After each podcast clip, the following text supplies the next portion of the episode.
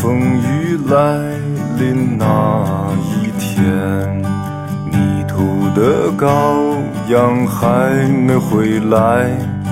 铁匠铺传来了叮当叮当声。这一切没有想象的那么糟。大家好，欢迎收听本期粤 Talk 粤的粤 Talk，我是深交。哎，今天我们呃请到了一位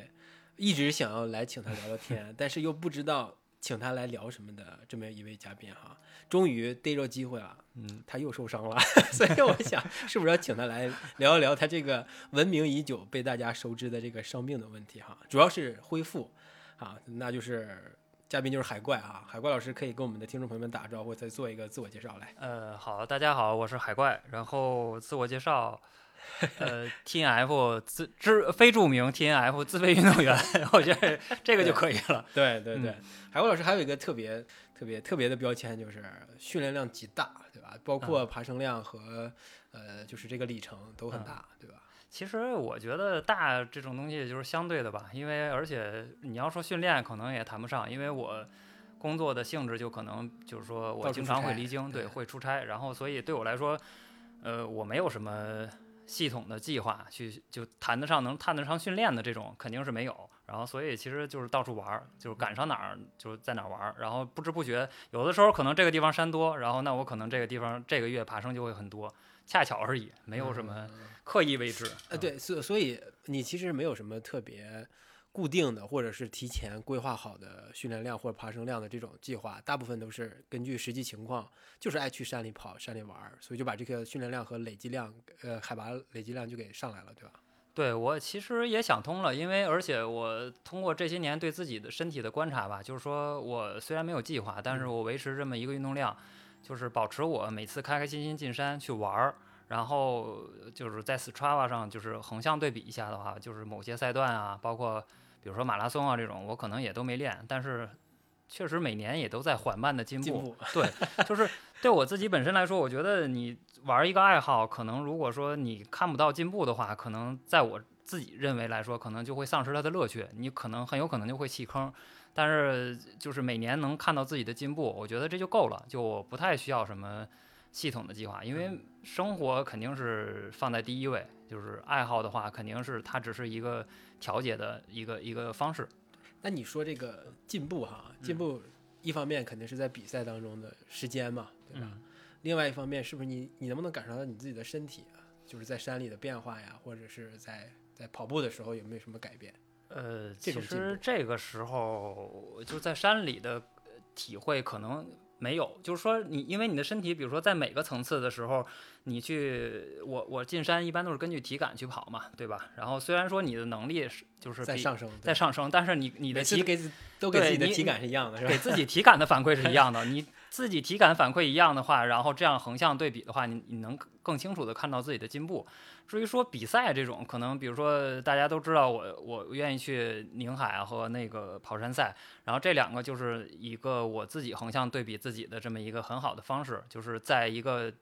比较合理的环境下，就是相对稳定的这个其他没有什么外界干扰的环境下，我能就是把自己 push 到一个能不能提高，大概就是这么一个手段。是你在这两场比赛当中就会比较尽力，对吧？对，就是我在这两场比赛里面，一般都会从那个装备上来讲，我可能会把我自己最能打的装备都拿出来。我不希望在这两场比赛里有任何的束缚我的这个这个外界的条件。嗯，至于其实调整，因为我平时很少说就是针对某一个比赛进行备战，我很少，或者说我印象中从来就没有过，就是包括从来不备赛。从来没备赛过，就是包括我自己手摆港摆的时候，我也只是说在香山里跑。但是你说香山的路况跟港摆的路况，其实让我现在来看的话，还是差的挺多的。然后基本上就是比赛前，我可能休息两天，休息三天，基本上都没有休息三天的时候，可能也就休息两天。就是然后是什么样，就是去就直接去就去比了，对。那所以就是你对这个这两场严肃的宁海和跑山赛也不会特别的安排自己的训练或者调整自己的训练去应对他俩，对吧？嗯，从来都没有，就是因为加上我的工作性质，我可能都不太敢说我今年能参加。对，真的是这样，就是每次有可能都是提前一个月就开始在工作上，或者说。呃，在假期上就说这样安排，然后这样才能保证，就是你更别说，比如说什么这种针对性训练，根根本就没有。对，嗯，那你把你把自己会当做一个精英运动员去看待吗？没有，精英运动员真的精英运动员这两个词儿结合在一起。就是对我来说是一个，就是一个很代表了一个很高的层次。就是尤其是运动员，就运动员，当你在一个爱好里面，比如说深入的时间久了，你就会发现，你作为一个爱好者，跟一个职业运动员还是不一样。对，跟一个运动员，特别是职业运动员的差距，真的就是可能你们在参与的都不，甚至不是说一个游戏了，就是不是一个爱好的东西。你你我不太就是说我我可能会关注一些精英运动员日常的训练方式以及他们调整方式，或者说穿什么装备，这我比较感兴趣。然后，但是你说竞技水平咱就不一样。对我从来没把自己当 差太多了，不是说我可能我跑步的时间多，就是我花在进山时间多，或者说我哪怕说辞职专门去跑步，我就可以叫做职业运动员了。我觉得不是，就是职业这个词儿的对一个对一个就是。运动员来说，要求的标准非常高。就从我的角度来说啊，那做个假设哈，就是如果你真的呃辞职了，你也不需要担心这个衣食住行啊这些生活方面的层面的东西。真的辞职去专门做一个做一个运动员，做一个越野跑运动员，你觉得能达到他们的水准吗？就是你你所追你所现在关注的这些精英运动员的水准，你能达到吗？我觉得我达不到。就是一直以来，说实话，我对我自己都没有什么信心。就是比如说每一次呃。我可以是，我这个事儿其实我还真想过，就是我每次在比赛现场，或者说马拉松也好啊，或者说那个越野跑，或者说哪怕一些操场的团练这种，我去了以后，我都看着周围的人都挺厉害的，就我每次 站在那儿，我都觉得我靠，看着都是大神，就是可能就是玩笑吧，就是大概是这种想法。所以我从来都没觉得自己能达到一个什么高度，我也没觉得想给自己，就是我我我还是那句话，就是说我在这个游戏里，我还能保持着进步，呃，就是有有收获就可以了啊。那你其实你也是有机会跟这些你你知道你定义出来的这种精英运动员，嗯，类似于赵家驹这种人啊，有近距离接触的，甚至有可能在比赛当中遇到，对，也离他们可能也没有想象的那么远哈。但是你能就这种 横向对比或直接的。对比，是你能发现他们有什么不一样的呀？呃，肯定是不一样，竞技水平真的差很多。就比如说拿宁海来说，宁海虽然说我连续参加了呃五届了，每次都是百公里嘛，然后而且我成绩也挺稳定的，每次我都是在每年我都在前十，所以其实每一年的出发的时候，我还其实都挺快的，就是。呃，就拿最近一届可能二零年来说，然后当时我可能都是三四几的配速冲出去的，还是有稍微岔路小学那儿出去以后稍微有一点点小坡，然后我就看着飞哥、国敏啊，还有没了。当时 对家居不是不是没有那个家居梁梁晶他们就是很快就没了。就是我我其实当时的想法说，我稍微快一点，呃，看看就是跟到山脚下开始爬升了，然后看看精英们爬山是什么节奏。就是基本上这五年从来 从来没有这个机会过，就你知道。嗯，所以也就在起点的时候 能够看一看。对，然后路上也许可能会捡到一些那个，比如说跑崩的，或者说因为身体情况退赛的这些运动员，但是那个时候你你也看不出来他们在跑了，对。然后到到最后，基本上宁海这几年我都是前后没人，所以其实你你说我有什么近距离？没有什么近距离观察。那其其实你看咱们跟家驹一起拍过片子嘛，是吧？那那个时候你们应该稍微有一点的实实际的接触或者是交流吧？你。从他的是有啊，有有有一些，但是其实那个怎么说，我当时也是崴脚的状态嘛。你要说那个运动上肯定是没法什么交流。其实其实最好的交流还是说一块上上山，嗯，看看人家的节奏啊，上下坡的节奏。然后比如说有的时候因为是这样，就是你没有人给你当面展示过一种力量的时候，你可能很难相信这个力量你能做得出来，或者说居然有人能做得出来这样的力量。当有人给你展示过的时候，可能对你也是一种启发。所以其实我觉得这方面是是交流是比较有意思的。当时其实 我那个状态，我也只能看着家居不断的 在坡上坡下 来回跑，来等你们是吧？对对，是。那你其实是没有呃这么说哈，你是没有特别近距离的或者是深入的跟这些精英运动员们有一个交流的，对吧？他也没有跟你们展没有。所以其实有的时候我对越野跑的直播就是。观察，我觉得还挺有意思的，就是我我能有一个这样的机会去观察他们。但其实你是有机会去跟这什么，包括国敏啊，啊，对吧？包括杨龙飞啊、赵家驹，其实你都是有机会去跟他们接触的、交流的，但你为什么不有去做呢？有日常有交流是真的，嗯 然后那个偶尔其实交流也都局限在装备上，可 能我装备上还能跟他们交流一下，但是说实话，以我的现在这个这个这个水平，我跟人家交流什么运动训练方式，我觉得不太合适，也没有什么意义。那你不想请教一下他们吗？或者让他们传授一下？是这样，请教这个东西，其实我你玩了很多年以后，你就会发现这个东西其实是很很个体化的，因为就是个体差异非常的大。就是你跟人家比，就是或者说就是问一下他们的这些计划，可能也就是了解一下，了解一下，然后到最后你能挪到你自己身上的这部分非常的少，所以后来干脆我也不太问这些了，而且。呃，怎么说呢？就是国内的精英的运动员的那个训练方式，就是可能跟我跟我的差异那个度比较大。对，跟我差异度比较大。我是属于就是爬野山、爬山，然后那个，但是国内的可能是会有更系统的训练方式，就是比如说强度课啊，嗯然后呃跑坡啊这些可能会有会怎么说更有针对性。就是你要说交流，我也许可能也许比如说某天要出国了，或者以后放开了，跟国外的这些经常或穿越的他们呢，也许可能会有一些交流，就是在路线上的交流。嗯嗯，这这可能关注的点还是不一样。我觉得跟你自我定位是有关系的。你没把自己当成一个嗯。在训练上或者是嗯成绩上有追求的这么一个跑步爱好者、嗯越野跑爱好者。有有追求肯定是有追求，我肯定还是希望自己能进步越来越快对，但是你要说那哎个，我会因为这个事儿给自己什么困扰吗？就是随着我年龄的增长和 玩越野跑越对玩越野跑年数的越来越越长，我可能越来越不太在乎这个东西了。那你能感受到，或者是你什么时候感受到自己还是挺强的呀？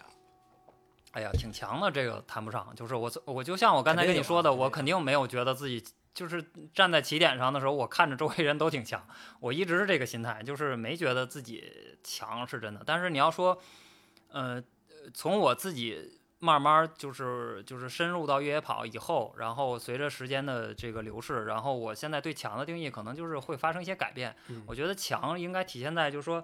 呃，你就是说对这项运动的理解会来越越来越深，然后而且是就是说我对这项运动的热爱会越来越高。然后比如说我常常年我不会因为说有没有比赛，或者说有什么客观其他原因，我就放弃进山。然后我觉得这样的，在我看来是一个比较强的爱好者，对，嗯是比较适合你的这个强的定义。，对，就是我觉得强的定义，就是说他一直在有在有对自己那个更高更快的追求，但是追求多少可能无所谓。但是那个这么多年，我一直沉浸在其中，我就是喜欢玩儿。然后甚至说我干了什么大活儿，然后我跑了什么特别快的比赛，我都没有什么兴趣跟其他人分享。就是这个状态，我觉得挺强的。就是包括我在康复过程中，我会遇到很多这样的类似的就是资深爱好者，他们就是可能也比我伤的还重的也有，就打篮球的那种前叉，然后脚踝都是恨不得有时候打比赛的时候就是就是固定死了那么去打，然后就是喜欢打。然后你跟这些人的交流，你会发现他们内心有一种特别强，就面对伤痛啊，还有面对呃这些运动带给你的这个就是不适或者痛苦，他们在心理上的这种强，就是我觉得这种强是。是是我认为的强是我追求的强，对。然后对，就举个例子，就说我之前那个也因为脚踝啊，或者说或者其他的，因为疫情这两三年我还被集中隔离过好几次，然后就是不能去跑步，然后脚踝这种也是彻底就不能动了，别说跑步了，就其他什么都干不了。但那个时候我可能会有一定的焦虑，就是说跑不了步，就是心情啊、焦虑啊什么之类的。但是随着你你你这个这个年数的增加，到这次我受伤。我这次也动不了了，然后但是这次我就完全一点儿都没有焦虑，就是特别特别的，就是放松，然后享受这个假期，所以我觉得，哎，我还挺给自己这个，我我我我变强了对，觉得变强了，嗯。挺意外的，然后给自己点赞。嗯。我听你这么聊下来，可能你所谓的你或者你看中的变强是怎么处理你自己跟你自己的身体的这么一个关系，对吧？我对，可能是一个怎么应对伤病呀，对或者心理上、身身体上如何应对这个东西，对吧？如果而且坚持的投入进去，对，因为成绩这个东西来说，你没办法说一直，尤其是越野跑这项运动，它可能变数非常的大，然后你没法说保证你一直是在一个高水平。就像比如说我开始越野跑，比如说一四年底这种到现在，你可以看到当时活跃的那些精英运动员们，到现在也没有一个说能维持自己的巅峰状态，或者说长胜，除了 Kilian 好像都没有。以前我觉得可能还有庄主，然后但是庄主去年也受伤，然后现在也在恢复恢复期，就是统治力都会慢慢的下降的。对，就是你作为一个职业运动员也好，或者说爱好者也好，你一定要认识到这一点，你不可能。就是比赛带给你的成绩上的刺激啊，或者说是什么这种，其实都是一时的，就是不是应该你在这项运动中应该长久追求的一个东西。我刚才听你描述说一些呃资深爱好者啊，在医院碰到的，他们会把自己或者是固定死去参加运动哈，肯定是在有伤病的情况下哈。呃，那你觉得这事儿特酷是吧？我觉得我很能理解他们的心情，但是你要说特酷，我也觉得太爱了，是不是就太爱这项运动啊？对，就太谈不上。投入了。对他们就是真的是喜欢这项运动，但是你要说让我，所以有的时候我说，比如说我很慎用说什么热爱这个词儿，你热爱说我热爱越野跑，对不够热爱我在我的定义里，我真的觉得我自己不够热爱，我还是有点儿，有就是那些热爱的人很纯粹，就是他们可能就是在这项运动中是拓展拓展这项运动嗯边界的这些人。然后比如说国内这些攀登的先驱，严冬冬啊这种，我觉得他们是能谈得上热爱的。就是在我的定义里，我觉得这样的能算热爱。你要是说像比如说，哎呀，哪个社交平台上动不动就说 啊什么热爱这种，我都不太敢不太敢说。有点过敏，对对这种热爱是有点对什么热爱受不来，宝藏啊这类的 词儿，我都有点儿有点儿难受受不。了。对，对，呃，我觉得可能是那种特纯粹，是吧？咱们抛开这个运动水平怎么样，但是你真的是，呃，可以为这个爱好去去抛开一些什么东西，或者是牺牲掉一些什么东西。这个这个牺牲程度哈，就代表热爱程度。像你刚才提的严冬冬的例子，他甚至可以牺牲生命，那这个就是纯粹的热爱了。对我很敬佩这样的，但是我觉得我自己肯定做不到不到。对，因因为经常比如说咱们那个认识的朋友们或者也好，就会比如说有什么报的比赛，大家都会一起交流嘛，就说你也报这个啊，哎，说你先你滑雪多好啊，或者说你呃你你应该学学什么运动啊。嗯其实其实我我不是不想学，就是确实是我我在越野跑上投入的这个时间已经差不多了。我如果说再去学别的玩别的，可能我会就是这个平衡就打破了，平衡就打破了。在在我的现在的，比如说我一年参加个宁海，参加个跑山赛，然后我还有很多特别喜欢的山，这些山可能一年你你虽然每年都去，但是每年可能你选的季节不一样，它会差别很多，体验也差很多。这些地方都去了，我今年的假期也就差不多了，没有什么时间再去干干别的了。对，人我觉得就是你能认真的干好一件事儿，这是一个挺宝贵的一个一个一个品质了。对，就是没必要太追求，就是当然啊，追求的越多越好，这个肯定是 这肯定是没错。就是如果你经济实力和时间那个允许的话啊，哎，那你这么多年一直在山里哈，呃，你从最开始到现在，你觉得你在山里的感受，或者是能够从山里获得的东西啊，咱们说的抽象一点的，嗯，呃，有什么变化吗？获得的东西其实可能但是，乐趣是肯定乐趣是有但是每年的乐趣可能不太一样吧。就是说，随着你能力的提高，或者说呃，随着你在山里，比如说，呃咱先就是抛开，比如说单纯体能上的提升，就是你在山里碰着不同的地形，该怎么样的去用什么样的节奏去应对，就是什么时候该快，什么时候该慢，或者说。在这个位置的时候，我应该 push 自己一下，然后到后面，然后我稍微放一下，就这种节奏的变换，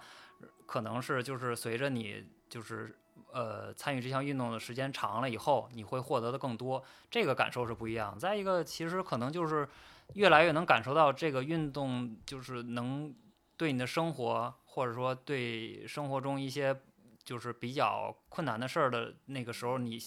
身心的状态有一个特别好的调整。嗯，呃，所以是、嗯你也会因为生活当中遇到了什么不开心的，或者是挺难嗯解决的问题，嗯暂时去山里边逃避一下，逃避肯定谈不上我，因为舒我缓一下对。逃逃避真的谈不上。我觉得呃你你有这样自己的一个爱好去，就是它是一个那个调节你的方式。因为人在生活中肯定是情绪有高有低，就随着你肯定要面对不同的人、不同的事、呃不同的工作压力，那你肯定会有状态好的时候，有状态不好的时候。当你状态不好的时候，开始走下走状态的下坡路的时候，你有意识的可以做一些能让你回到正轨的这些小事儿，就是呃比如说呃收拾屋子也好啊，或者说呃，比如说干一些打打游戏啊，呃，打打游戏这种，举个例子，然后还有就是跑山这种，就是不同层次的都会帮你把那个状态从不好一点一点的往回拉。你做的多了以后，你可能你状态就回去了。然后像跑山、像进山这种，对我来说就是一个特别大的一个调整的一个一个一个力量，就是它可能我。比如状态不好，加班加了好长时间的班，然后跑一次以后，第二天我又能继续加班了，就 大概是这种感觉啊。那你在生活中有有遇到过那种，就即便是进山也把你拽不回来的这种情况吗？没有，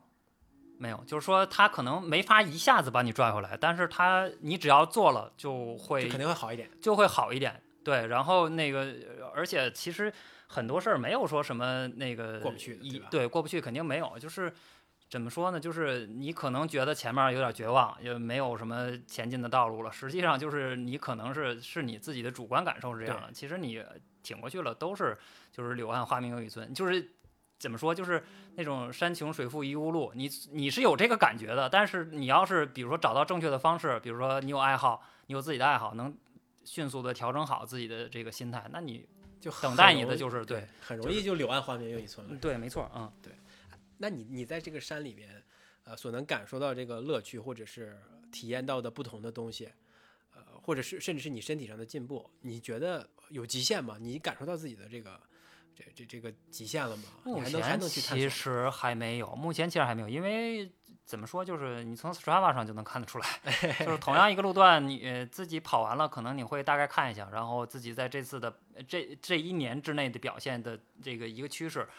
就是。这一点就不得不说吧，四川话是一个非常好的这个分析分析你自己 的工具，所以其实你你只要说能看到自己的进步就可以了。当然，就是不排除你说像 Kilian 这种，他也意识到说，如果说我不再随便的玩，就是随性的进山，我安排一个特别有针对性、特别系统的这种训练，是否我还能提高？那他现在证明了，确实是能提高。那我其实对我来说，我可能还没到那一点，就是啊，你的意思就是。呃，Kilian，他以前也是比较爱玩的一个个性，我觉得是。是，然后但是但是这么玩的这么训练也能达到一个世界级最最世界级的水平。对，但是其实 对，其实你能看得出来，这些年随着越野跑开始以后，就是这项运动时间越长，然后他那个大家整体的水平其实都在往上走。你想一五年或者一四年那时候，你跑港百小金人，对于咱们的越野跑社区是多么大的一个事儿。你可能哎，真的当一个特别大的挑战去干，但现在你感觉你随时去跑都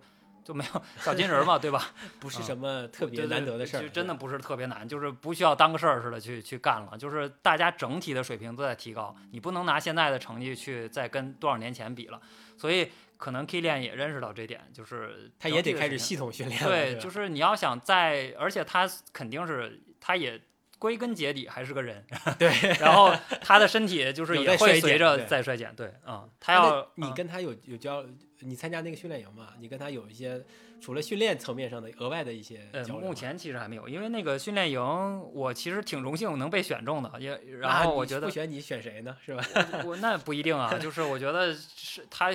这个范围这么大，全世界这么多个国家，然后我觉得能被选中，其实就已经很很对对我来说挺高兴的了。然后。但是，因为你也知道，就是越野跑训练可能比马拉松训练要更复杂一些，然后每个人的基础又不一样，然后又分散在这么多国家，可能有的人周围是有，甚至连山都没有。你像我，可能在出差，那我没法按，对我我。他第一周的那个给的课表的时候，我在西藏啊，我在，你让我怎么练？对，没有办法。对，加上跟他反馈这个问题，说我在西藏，还没四四五千的海拔，你说怎么办吧？怎么调整一下我这个训练计划？其实当时挺想把这个事儿好好交流的，但是结果这不就伤了吗？伤了以后这一阵儿就没顾上去继续跟他交流。对，只不过一直脑子都集中在说前期的检查呀，怎么确定说你这次伤的这个程度。然后以及说这个这个这个换药什么，就集中在精力都集中在这儿了。你训练 已经被暂时被我现在放在一边了。对，我觉得如果有这种交流，可能还挺有意思的，给 K 练 K K 教练上上上难度。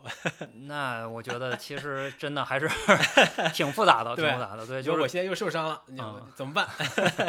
那所以你现在其实暂时就训练就已经放在边上了。对，没想，因为我前一阵儿对今年初我到。头两个月，一月和二月的爬升，真的已经有点儿自己都吓到自己了。就是其实不知不觉啊，就是没没觉得好像专门干啥去了，就是但是爬升都挺，嗯，第一第第一月是两万三，第二月是两万四，然后这个可能加起来。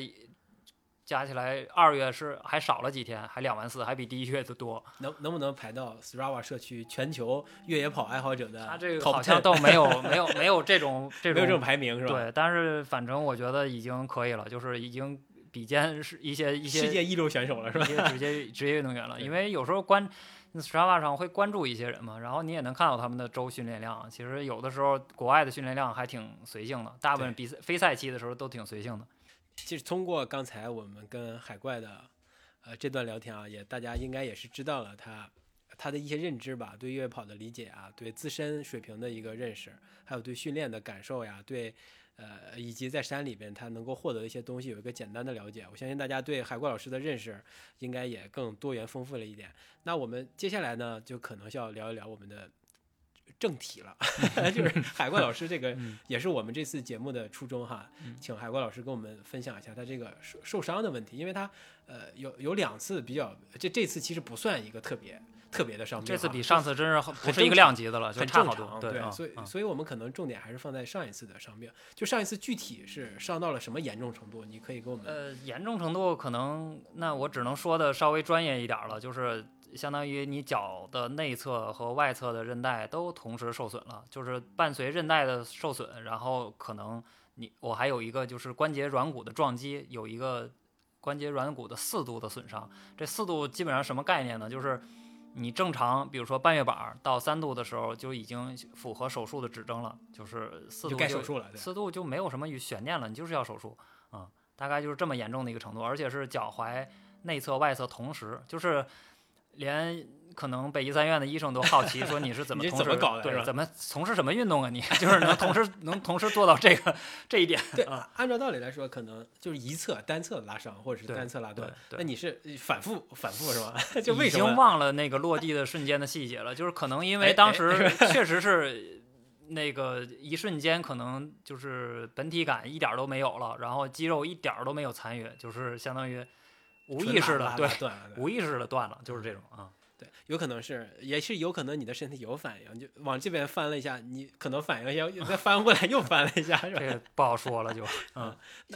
那你当时呃去医院之后，他立刻就建议你必须得得做这个手术。啊，他当时的流程是这样的，因为受伤了以后，然后第一天肯定先安排一些，先先自己冷静一下，想一下说接下来怎么处理，然后呃第二天就是，其实当时我没太在意，也是一个有一个这个误区吧，我觉得这块儿可以提醒大家一下，就是我当时最初的准备可能就是去家里附近最近的一个，因为你脚伤了嘛，行动不便，然后你作为一个这种。正常人的逻辑肯定想，那最近的医院去拍个核磁，对吧？然后，但是那个呃恰巧我有同事，然后他们那个可以让我就是去北医三院拍，就是建议还是建议我去北医三院拍。其实这个决定就是非常的正确，导致了我后面一系列的，就是怎么说，这个选择决定了我后面一系列正确的选择，避开了很多的坑，就是因为延长了你的职业生涯。我觉得真的是这样，就是再次感谢真的北医三院又救了我一命。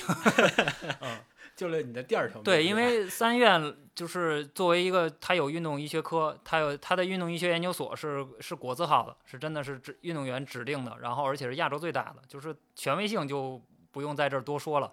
他的那个医生给你就是做了这个触诊以后，给你开的，比如说处方让你去放射科拍片子，然后他们这个放射科的这个医生是是知道你用什么样的姿势去拍，是能更好的暴露你的这个问题。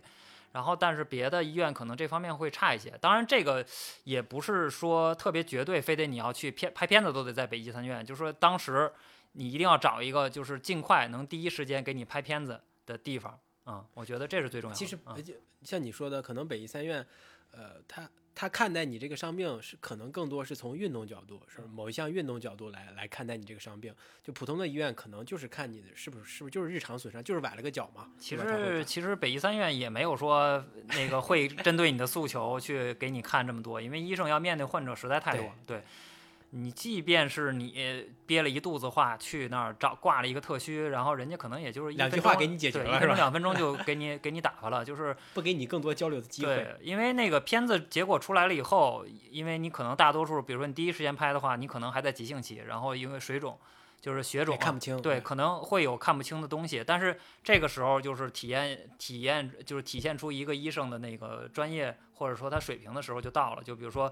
呃，北医三院的医生，他可能在这个片子不太清楚的情况下，他会呃，就是有清楚的部分嘛，他都能根据经验，对吧清楚的部分，他就能推断出不太清楚的部分是大概是什么一个状态，然后他就能给出一些建议。然后有的医院我经历过，比如说我有的朋友就是去医院拍核磁，人家都直接把他给拒了，就是说有的医院就告诉他说你现在这个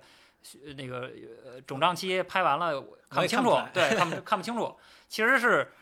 呃考研医生水平的，就是这个核磁的报告，就是大家也一定要记住说，我拍了这个核磁报告，它上面写的结果是核磁室给你出的结果，是核磁室是放射科的人去看的这个片子，它跟医生看片子有很大的差距，就是片子也是人读的，一个有经验的人读和一个没经验的人读，就读出来结果可能完全不一样。嗯，对，一定要拿着片子去找到一个最权威的地方去看，去客观的看待一下你现在的损伤情况。所以拍片子在哪儿拍，可能呃差异也没有那么大，但就是找这个人，对，读读片子的人很重要。就是拍片子，我觉得如果说医生建议你去拍片子，如果北医三院的医生建议你拍片子，呃你也知道三院的就是这个片子就是周期非常长，就是？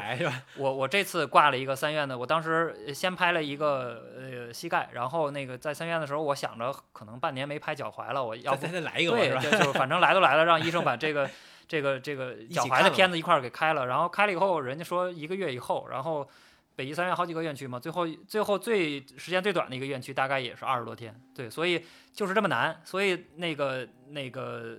最重要的就是说你先找一个地方先能把片子拍了，对，片子拍了就是起码说大概医生能看出来你现在损伤有多严重，对。那这个核磁是你想你想拍就能就能就能拍的，呃，有一些商业的机构，就商业机嗯构这些可能因为不在医保的范围内，你需要自费。但是一自费，比如说像脚踝这种一个部位，可能也就六七百块钱。你要是比较着急的话，本着对自己对本着对自己负责，对 对对对，你我觉得这点儿意识还是有。反正从我这儿来说，我觉得这个时候不要不要吝惜这个对，对对对对对对 能及早的拿到片子最好了，是吧？对是哎，你当时的心情，或者是你当时的心态啊，对自嗯己受伤的心态跟现在肯定不一样呀。嗯。那你当时真的是很，哎呀，我怎么给崴了呀，是吧？当时会有一些懊悔，就比如说 当时我为什么要这么做，会导致崴的这些动作呢？真不应该那样，是吧？对，就是可能当时会有一些懊悔，但是这种懊悔其实，在那种情况下都转瞬转瞬即逝，因为你你是 我是那个状态属于被绝杀的状态，然后我要处理的问题可能需要自己做的功课非常多，那哪儿哪儿顾得上还去干这个事，根本就不会，而且。就说这个片子，医生你拿到医生以后，那个后来我还问过，专门问过我就是三院医生的朋友，他就说我们医院的医生看片子，即便这个核磁已经是能暴露你伤情的最客观的手段，基本上最客观的手段了。然后，那个他从片子的结果也就能看出来个六七成，你更别说你找其他医院的医生了，就是可能会绝对就是我觉得大概率会给你误诊，因为在我这次受伤之前，我可能没有意识到说普通医院的普通三甲医院的专科和北医三院的这种专科差距有多大。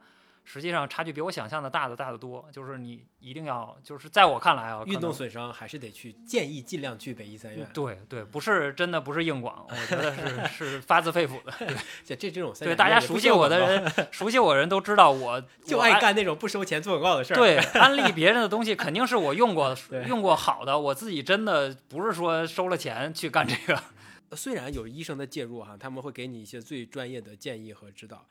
但这个整个的过程当中，还是需要自己做决策的东西也是非常多的。没错，就是我觉得不光是就医吧，就是你干任何事儿都是，就是你在有一个问题的时候，就我们可能很多人，比如受伤，呃我们确实受伤经验没有那么多，大部分人没有什么受伤经验。然后当你生病了的时候，我们习惯性的就是可能，比如拿着片子。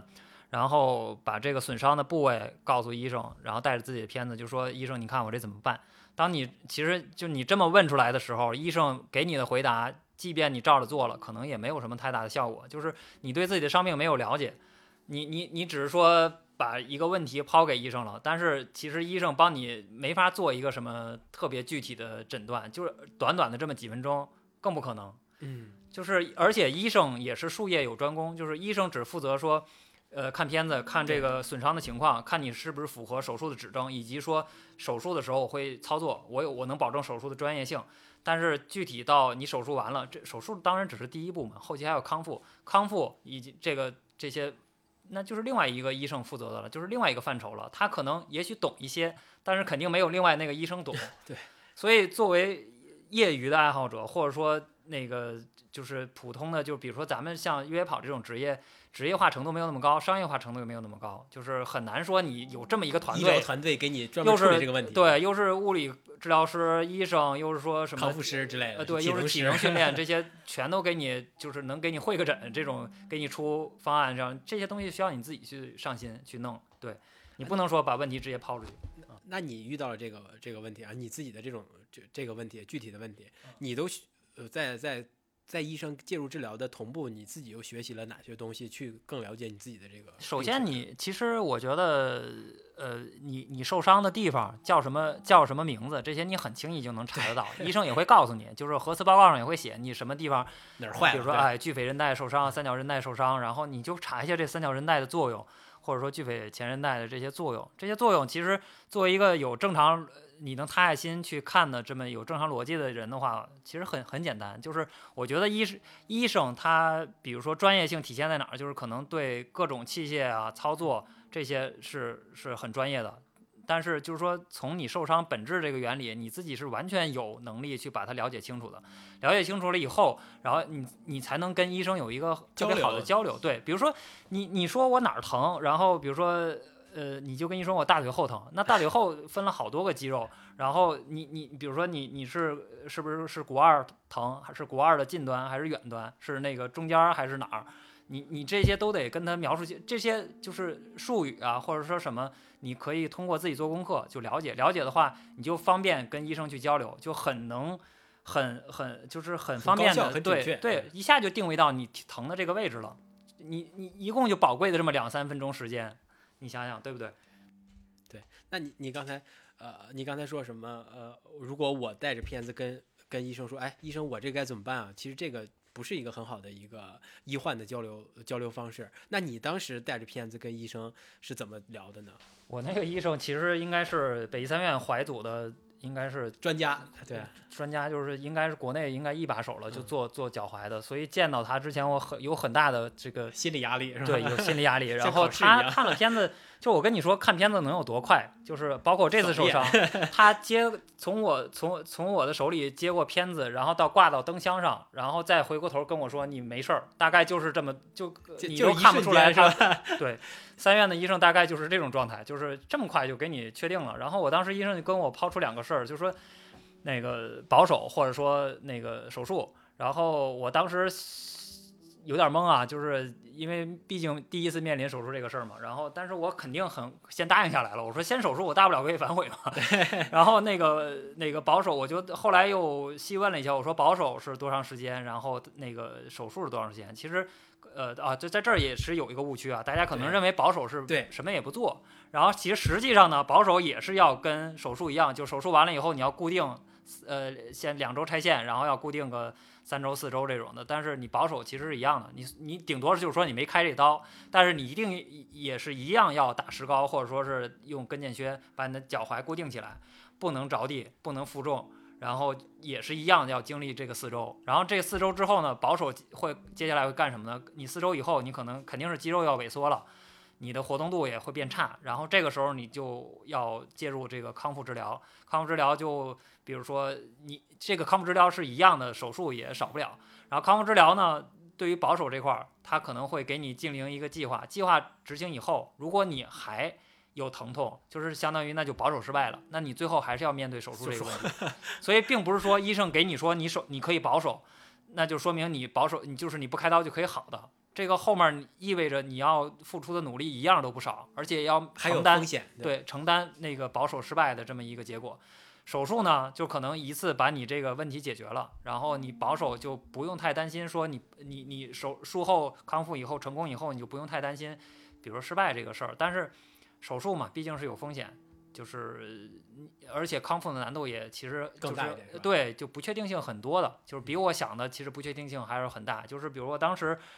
想的手术可能，比如说手术完了一个月、两个月就开始跑啊什么之类的，其实其实想多了，就是那个时候不是说你不想跑，你的你的脚可能。就是背屈活动度啊，然后表包括它的那个疼痛感啊、本体感啊，都差的很多。就是你需要从头重开始新建立了，对，对，重新建立。其实，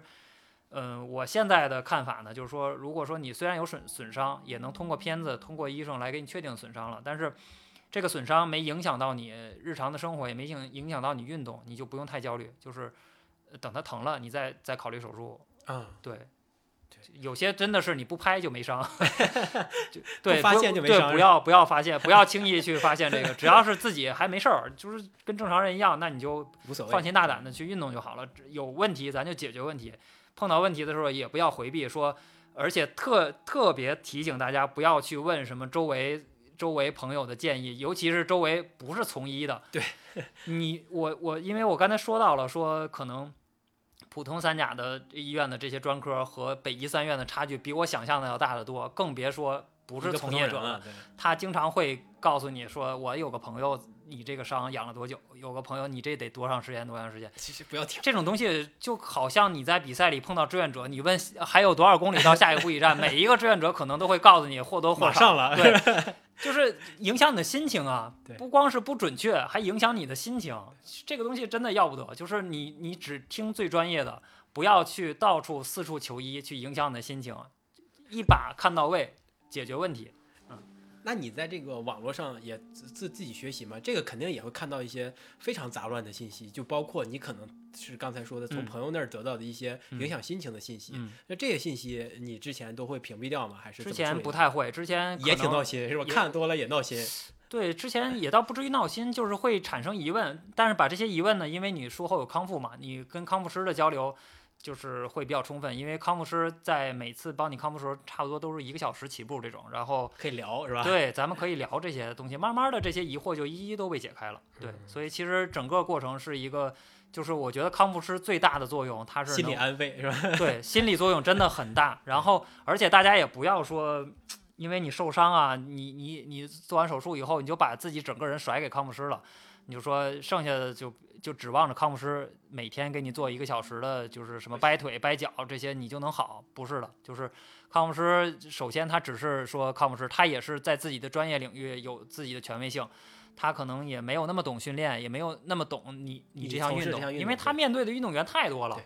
就是他不他可能你不更懂篮球，更懂足球。对呀、是吧？对他自己也有各哪叫自己的爱好啊，对他可能更喜欢打篮球，那我对篮球方面我懂得多一些，对，，所以有的时候康复师给你的一个就是，呃，他能告诉你你在这个阶段你能做什么，不能做什么，他你的底线是什么，然后以及说你在呃自己平时运动的时候遇到了问题。就是就是你可以跟他随时的交流，这些是最重要的。再一个就是他会指导一个你康复的方向，他告诉你的手法，有一些专业的手法咱可能做不了，只能依赖于他。但是那个有一些其实大部分的百分之七八十的事儿，你是可以凭借你自己的那些时间去做的，这些很重要。自己的自己做的这部分很重要，就我觉得比康复师可以说是五五开。对，那个，那你在这个过程当中啊，康复的过程当中有有担心，或者是你你从什么时候开始知道，呃，其实你是可以回到原来的一个水平状态的，甚至不影响你之后的进步。没想过这个事儿，因为康复并不是一个说曲线一直上升的这种状态，其也实是反复的，跟你对跟你运动进步的那种超量恢复的那种曲线是一样的，也是有一个回调。对你经常会有怀疑，说我这个脚曲折之上升好不了了，对，好不了了。有因为有的时候你的背屈活动度，就是你这个脚能打到什么样的弯儿，那个感觉和这以和后完了？是吧？对，和 和你就是你你和你就是动不了那种感觉，不是就是你使使劲儿，比如说这个脚能压下去，和你说就到这儿卡住了动不了的那种感觉，完全不是一个感觉。就这个时候啊，它是真能卡住是吧？就就动不了了，就动不了，你无是论你疼痛怎么使，是疼痛啊，也不是疼痛，也不疼就，是固定住了是吧？对，就固定住了，你也动不了。你就是你你所有的肌肉参与进去的时候，你也感觉不到它有什么变化。对，就是就是这种状态，就是你这种时候的心态，你你可能就会怀疑说，哎，也可能那我康复的天花板是不是就到这儿了，或者什么之类？那我以后是不是就只能在这种状态下去运动了？肯定会有这种怀疑自己的时刻。我我相信我的康复师当时也没少解答我类似的问题，但是后来我发现，每到这个时候，可能就是你该进步的时候了。基本上就是我刚才说的那种，你以为已无路了，但实际上马上就柳暗花明了。很可能就立刻就又有一个活动度上的对，所以其实后来慢慢的心态就会越来越好，就是不太考虑这个事儿了。而且随着你活动度啊，或者说你的那个健康情况改善的越来越多，你可能就有些疼痛在它消失的和不消失的时候，你完全可能就是两个状态，就是这个疼痛。呃你它可能有一天突然就消失了，然后这个时候你的你甚至都意识不到，就是可能过了好几天以后，哎，好像那个地方好久没疼了，就这个时候，其实经常会有这种感觉，就是你我我后来越来越习惯，就是这种感觉，就是你不太用思考它什么时候会好这种，你就因为从我的角度来说，我又不是职业运动员，吃这口饭嘛，我无所谓的，其实没有没有就就大不了就这样呗。而且从另一个角度说，我也没断了买装备，所以我根本不担心自己 自己能不能恢复。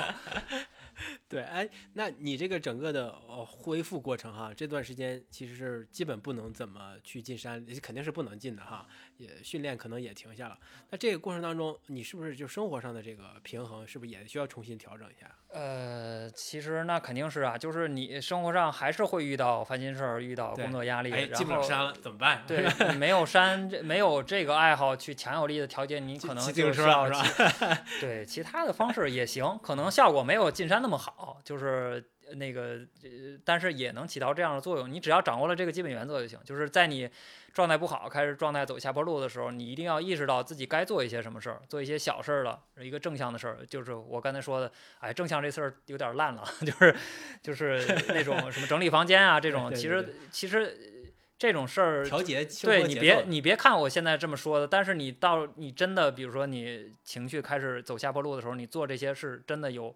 有那个好好的改善的。就哪怕说你真的觉得改善不了了，就我就多吃点东西，睡觉，第二天醒了也没事儿了。对，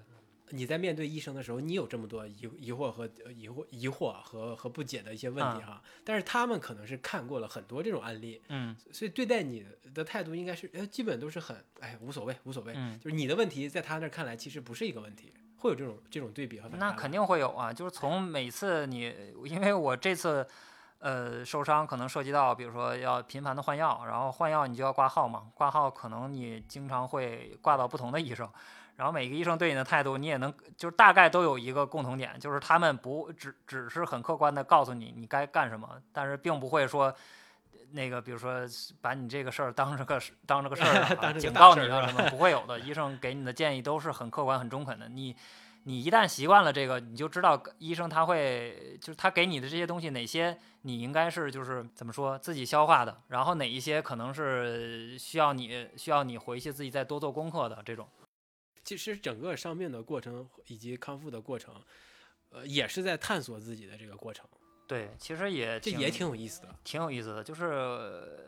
真的是有有对我来说啊，从我自己来说，我本身可能也跟也分人吧，因为我记得我很清楚，当时我脚踝受伤的时候 挺严重，然后得到要手术的这个 这个确定的消息，确定要手术的时候，我还跟我的朋友就是。我有个教练朋友叫李阳，然后我还跟他就当时我我现在翻微信，我记得我还翻过，就是呃，我当时原话就是说，我觉得还挺兴奋的，能体 从头到尾体验一下从这个手术到后期康复的这么整个流程。这也是一个经验嘛，对。作为一个运动爱好者，你不受一次这种大型的伤病，可能也代表着你在这项运动上的追求或者嗯是体验没有那么的完整。也也也不 能也不能这么说，对，那谁运气好肯定还是运气好，对，我觉得就是。别能别受就别受。但是受了伤，咱就别怕，就该干嘛干嘛就行了。这也是一个升级打怪的经验，你可以把它当做另外一个就是爱好，就是可能是，呃，给你打开了一个新的知识面儿。作为一个那个运动爱好者，其实这呃如何的康复啊，然后以及说休息这种，其实是就是也是一个必修课吧。如果你是资深爱好者的话。哎那李阳，呃，听，呃，你跟他表达了你说你还挺兴奋的要接受手术和这个康复的整个过程，那李阳怎么跟你说的？他就是傻叉，就是这种这种感觉，对，嗯，他没没没见过这样的是吧？那 对，哎，反正一般说话的话术都是这样，对对对，朋友之间嘛，对对对就是以开玩开玩笑为主嗯。那这那这次呢？呃，你不又又再一次，咱们啊之所以聊、聊这次天，啊也是因为你再一次受伤了才有空，对吧？啊，这次其实我就就是呃像我刚才说的，我可能完全没有，首先我根本没考虑到说接下来一个月什么的宁海啊，或者说我接下来多长时间不能跑步这些事儿都没考虑，因为我之前运动量也挺大的，我说。哎，那就休息呗。然后，但是当时确实有担忧的是，我担心可能这次摔的比较重，会伤到比如说，呃，关节这嗯些韧带啊或者骨头啊之类的。这些的如果伤到这个，那就不是一个量级了。然后幸运的是没有，那就更更踏实了。所以其实整个流程，然后我都非常清楚，就是从摔了以后第一时间的处理，比如说虽然我是身在外地啊，但是我可以打车直接找到最近的医院去急诊。然后在去医院的路上呢，我就开始跟我这些康复师，呃、开始交流了是吧生的朋友们交流，说 说我我又伤了又伤了对，对对对，我现在那个需要注意什么？然后那个毕竟摔的都看到骨头了嘛，然后挺严重的，我也是有点懵对对对对对，看着挺吓人的。然后我就说描述了一些现场状况，说需要注意什么，以及说我到医院还有需要注意什么。然后这些事项都清楚了以后，那就在医院该干嘛干嘛呗。然后做完了手术以后，当然该缝针就是外地 的条件有限，然后我肯定还是最新来北医三院，所以在回北京之前，我就已经把所有的后续的检查都约好了？呃三院的检查，三院的医生呃出结果以后，三院医生帮我看片子，然后康复师，然后这些我都挨个走了一遍，走了一遍以后就踏实了，你就该干嘛干嘛，就休息，该休息休息，该你活动的时候你就活动。那你跟你这个康复师的朋友们描述了你这个伤伤的情况和伤的情景，他们给你的反应是什么呀？他们反应就是因为我当时说说能看到骨头了，但是后来现在 可能想想也许骨头是吧？呃有可能是肌腱，就是骨刺头肌肌腱，然后那个但是也是白的嘛，就是你也能看到它在活动，所以但那种情况下，你第一次干呃就对你再冷静，你见过这个场面没见过这场面，还是自己的 对呀、啊，然后所以其实他们只能说根据我的这个描述来判断，然后他们觉得如果能看到骨头，那可能你的肌腱受伤了，肌腱受伤那就完了，因为股四头肌它是一个就是参与度挺高的这么一块肌肉，但是他后来又听说，比如我能抬起腿了，能就是啊这些这都啊不影响。对对对，那是可能不影响大概率是应该没事儿了，所以就先，但是在医院也吓了一跳，人医院跟我说，呃，上来先拍一个 X 光嘛，然后 X 光结果出来说什么，反正就是说、呃报告上写的就是什么不太好啊，什么不建议进一步用 CT 排查啊，当时我我靠，我想心中心中对，呃那个一下完了，然后那个就是等着 CT，这个时候是有点焦灼的，但是 CT 出来，人家那个那个重庆的医生就说，哎没事儿，那个缝合吧，就清创缝合，对。这个如果你说这个肌腱又出现了问题哈，呃，那这种级别的伤病跟你上次脚踝的伤那就差不多了，可能就是你要涉及到术后的康复了，就是你肌腱，就比如说你首先要想办法给它接上啊，然后那你关节就你这种肌腱就你你刚接上，你肯定不能让它就是再收缩，通过肌肉收缩，就就是严格控制你的股四头肌收缩。那这挺难的，我感觉比脚踝难吧？对，你就只能直着腿待着了，然后你可能能做一些，比如说静态收缩、直着腿这种收缩，也许是可以的。但是这这些我都不知道啊，这就太专业了。这些我就可能就是，比如真的受伤的时候，就得跟那个康复师问他们的意见感觉这个应该是有一些下意识的动作会，你站对我这次受伤，我就真的体会到，我说这股四头肌的参与度真是太高了。就是你干点什么，哪怕感觉它在动对，哪怕你站着，你都能感觉到它收缩，因为它一收缩，你那个伤口就会疼，嗯就是就提醒你它在参与。对，其实挺挺疼的，还好吧，当时一瞬间的事儿，其实你可能感觉不到疼，你只是说想办法怎么处理。那那就是这一套都做完了哈，啊，呃，踏实了，放心了，嗯就就就该该怎么办怎么办了。啊，对，所以就是剩下的就是休息呗，也没有没有想太多，所以我对自己这次心态这么放松，觉得自己哎变强 进步了，哎进步了，点赞，对对对，哎，虽然虽然你刚才说，嗯呃，说呃不要听周围的朋友给你的一些建议嗯嗯嗯但是也还是要请你跟你周围的朋友或者是咱们，因为谁能给到 谁能给到有些大概的建议，谁能给到你专业的建议，你是有你是有谱的，对。但是呃大部分第一次受伤的人可能没有这个概念。对，他有个朋友这个系列真的非常的害人，千万不要听这个。说我有，而且什么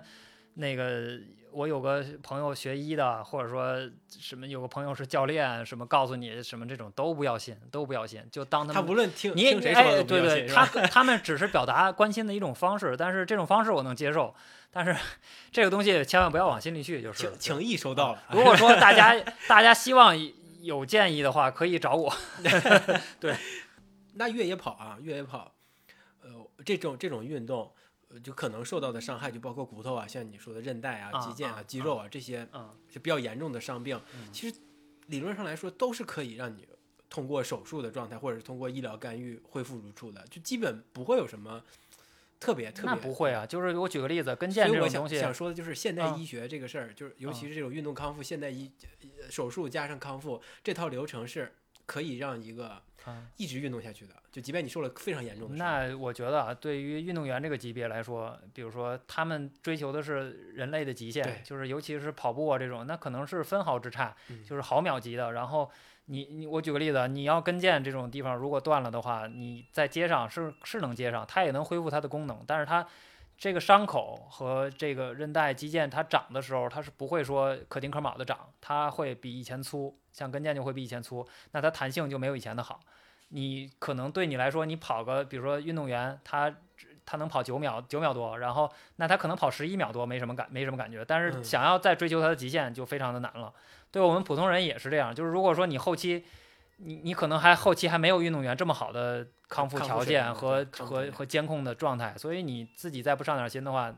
就算给你接上了，你的运动能力和也不一定。对吧你可能生生活能力都会受到很大的影响，这是很很有可能的。所所以就总结下来啊，基本总结下来，一个就是得找找到找到合适的医生，然后你你要听最专业的医疗建议，然后你自己还必须得尽可能的参与到自己的这个决策当中，因为你对你自己的问题如果没有一个前置程序去了解去了解它的话，那你后续大概率是可能没有什么效果。没有，我觉得任何问题就不光是看病这个问题，其他的问题都是你不能把一个问题就是你都丢给别人，就都都给别人。这是一个交互的过程，我觉得这点还挺重要的哈，就是你受伤对，嗯受伤，然后跟呃去去接受医疗，嗯，呃，这其实这是一个交互的过程，你必须你自己要参与到这个进程当中。因为康复师也好，他毕竟他是另外一个个体，他没法了解到你你的全部想法，对，你的疼的是这个程度是是一个什么程度？有的人可能耐受度高，他那个就比如说同样的疼，有的人真的是一点儿都接受不了，有的人要吃止痛药，有的人可能就是真的 感受不到？感受不到，对，是这样的。然后你你一定要把这个疼怎么个疼法？就我当时在康复过程中，我觉得经常会觉得词穷，就是因为我不太好描述这个东西。这个感受是吧？是一种钝疼呢，还是尖锐疼呢？还是说什么？比如说哪个？就是你你不能跟康复师就用大白话说我这个筋疼，或者说我这个 腿疼对，因为小腿大腿后疼了好久了，说什么之类这种不专业的词，对他来说没有参考意义，他得对 他还要进一步的去判断你到底是怎么回，这是一个很耗时的时间，因为你每次康复就那么点儿时间，看医生时间更短。那你如果说你还不能准确的描述你的问题，准确的把你的想法传递给别人的时候，那你浪费的真的是你自己的东西。对对对，嗯那你呃呃接受完手术康复，然后又重新进到山里，这这个过程当中，你自己的心理建设，没心理建设，就就没心理建设，就就好就好比说我我饿了很久的人，我我面对一顿大餐，我还需要建设吗？对那你需我可能需要收着点儿，是吧对，需要克制点儿，而不是说需要建设，完全不需要建设，就是就就赶紧了，能能能能进山就进山了，对，无所谓，对，所以嗯在山里，注意安全就可以了。你能你是能感受到，或者你能。自你已经非常有信心，能知道自己的身体状况，不没信心，就是 就是一切走着瞧。这因为康复其实就是这样，所以也在试探嘛，对吧？试探这个不断的试探。因为我当时康复师总总说我在走钢丝，嗯，或者说走在的边界上但。是钢丝是对的，就要走钢丝。对，就看你的运动诉求吧。就是你的运动诉求如果越高，那你越应该这样的做。然后，而且其实，但是现在回想起来，其实做的挺好的，因为当时我脚踝到后来就一直就没有肿过，哪怕说跑当时灵山回香山麦当劳这一百三十公里下来，第二天就一点儿肿都没有。就是平时也是一点儿肿都没有，就是我我觉得我我康复师也每次提到这点，说你没有从来没有复肿过，也也是挺控制的非常好，是可以。说明我我我所以说我觉得所以你没这个过程当中没犯什么错儿，也是只能是这么说，但是也只能说咱们现在啊，只能说是从结果往回推，说我 说我这个结果是不错，但是并不代表说我当时做的那些东西都能导向这个正确的结果，这个其实是两回事儿，对，嗯，中间可能也有点运气。对对那肯定是有运气的，我觉得，嗯，那你现在是比受伤之前更强了吗？觉得更厉害了嘛，心就起码运动表现更厉害了。心态强了一些吧。那运动表现应该还真的好了一些，因为需要检测是吧？对，就马拉松啊什么的，我确实去年跑北马还还比两年前跑的还快了。就是这两年这两年，其实我还耽误了不少。你像我有一年都没有，我也没有练过马拉松这种可能，所以其实就是能看到进步，就是我已经很欣慰了啊。呃，那你最最后哈，你还要不要跟呃，可能真的是听到这期节目，然后又。正在经历第一次伤病的，你可以跟他们有一些什么，再再一些不要踩坑啊，或者一些一些建议吗？其实也没有，就是我觉得就是说放平心态，伤病只是说就是生活嘛，有高有低，也有你遇到伤病的时候，你遇到伤病的时候就好好养伤，不用太想着自己 打打游戏恢复不到。休息休息。对，当然我觉得确实这么说很难，因为你经历人总是就是遗忘痛苦能力很强的，对你经历过一个。特别痛苦的比赛的时候，你一路上都在骂娘，然后但是跑完了以后，你回去第二次对一个月以后，你就可能又想，明年我一定要再来一次，大部分都这种心态。所以其实我我虽然说现在说的就是这种可能看似都比较平淡，但是实际上你也已经忘忘记了那个痛苦的过程，对我可能 也某种程度上忘记了当时自己的那种焦虑啊或者这些。所以，但是我我就想说，以我这个例子或者能部分的帮助大家吧，就是说碰到这些事情不要太焦虑。你找对了方法，找对了逻辑，你甚至不需要做到百分之百，你可能做到百分之六十、七十，呃，很难做到百分之百。对于咱们这项运动来说，就是你做到百分之六十、七十，就能帮助你很多了。就是你已经超过了很多的人，对比较不错的结果。没错啊，就特别感感谢海国老师能够不感谢，我也觉得现身说法了啊。对，我觉得你要让我分享点其他的，我可能还分享不出来什么对别人有用的。就这个可能也许有点用。嗯，行，就希望大希望这个海国老师的经验。呃，能够帮助到大家哈，就尽量别用到哈。如果遇到了这种情况，对，希望大家都幸幸运一点，对，都不要体验到这种这种级别的伤痛哈。对，那行，那呃，海怪老师也说了，如果你们正在遇到这个问题，有一些什么疑惑的地方，也可以跟他交流一下，是吧？他也可以给出一点相对来说比较周公正的，或者是比较比较对的一些建议，对吧？对，没错，这个是我觉得有人能找到我是我的荣幸。对，行，那再次感谢海怪老师能做客我们节目，那这期节目就到这里，我们下期再见。海怪老师跟我们朋友们打个。再见，好的，大家再见。希望大家找到我的时候都是好消息啊！行行行，希望都是交流交流的事情。好嘞，好，拜拜拜拜。燕子飞回了屋檐下的巢，这一切没有想象的那么糟。